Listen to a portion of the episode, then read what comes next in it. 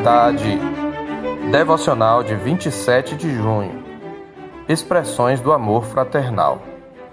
O amor seja sem hipocrisia. Detestai o mal, apegando-vos ao bem.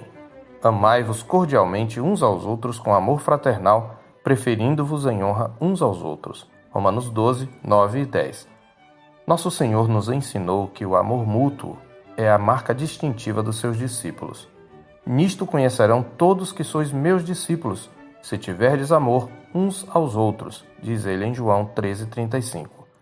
Embora em outras passagens Jesus nos tenha ensinado a amar os inimigos, ao ressaltar o amor que devemos ter uns pelos outros, ele está a se referir especificamente ao amor fraternal, que é o amor que devemos cultivar no seio da comunidade dos discípulos. Não é sem razão, portanto, que esta série de imperativos específicos da vida cristã de Romanos 12 seja encabeçada por exortações sobre o amor fraternal.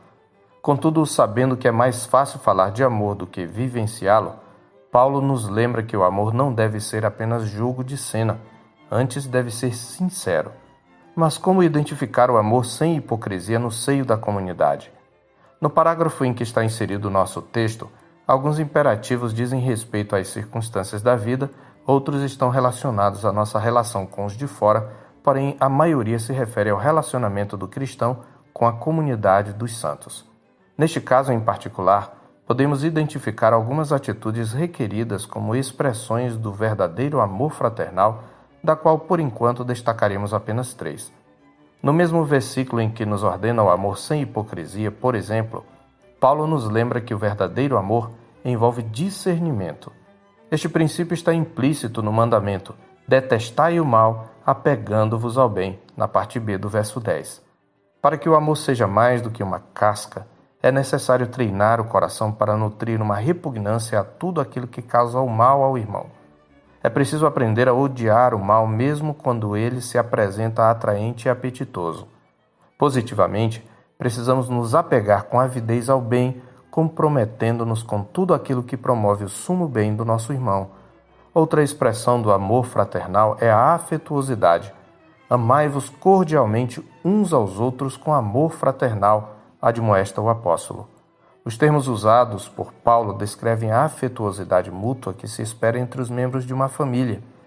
Quando João nos exorta a que não amemos de palavra nem de língua, mas de fato e de verdade, ele não está colocando palavra e ação como fatores excludentes, mas complementares. A frase significa: não amemos apenas de palavra, nem somente de língua, mas também de fato e de verdade. Segue-se que o amor verdadeiro se manifesta tanto em ações concretas de beneficência quanto em gestos de carinho e afeto. A terceira expressão desse amor é a honra que devemos prestar uns aos outros no seio da comunidade. Honra é o valor atribuído ao outro, demonstrando admiração e apreço. Refere-se ao ato de exaltar o outro. A frase preferindo-vos em honra uns aos outros, verso 10, parte B, significa literalmente ir à frente, no sentido de dar o exemplo ou de fazer primeiro. É uma palavra que expressa competição, mas aqui a competição é para ver quem consegue honrar mais o outro. O que a palavra de Deus está dizendo é que o amor prefere antes honrar a ser honrado. Esta é uma das manifestações pelas quais o amor se contrapõe à inveja e ao orgulho. A escritora britânica Dorothy Sayers afirmou corretamente que a inveja começa perguntando plausivelmente por que eu não posso usufruir aquilo que os outros usufruem? E acaba exigindo porque os outros podem ter prazer naquilo que eu não posso. A inveja não aceita aquilo que é dado ao outro por Deus. Em seu livro O Chamado, Os Guinness comenta que a inveja entra quando, ao ver a felicidade ou o sucesso de outra pessoa, sentimos-nos questionados. Então, por causa da dor de nossa autoestima ferida, procuramos rebaixar a outra pessoa ao nosso nível em palavras ou atos. A inveja, conclui ele, é, em seu estágio pleno, um sentimento de rejeição, deslocamento e destruição. Como o orgulho, a inveja é um pecado do espírito, não da carne, isto é, do corpo e assim é frio e altamente respeitável em contraste com os pecados quentes e de péssima reputação da carne, como a glutonaria. Sua singularidade está no fato de que é o único pecado em que seus perpetradores nunca obtêm prazer e raramente confessam. O amor sincero, ao contrário, perseguirá a honra do outro.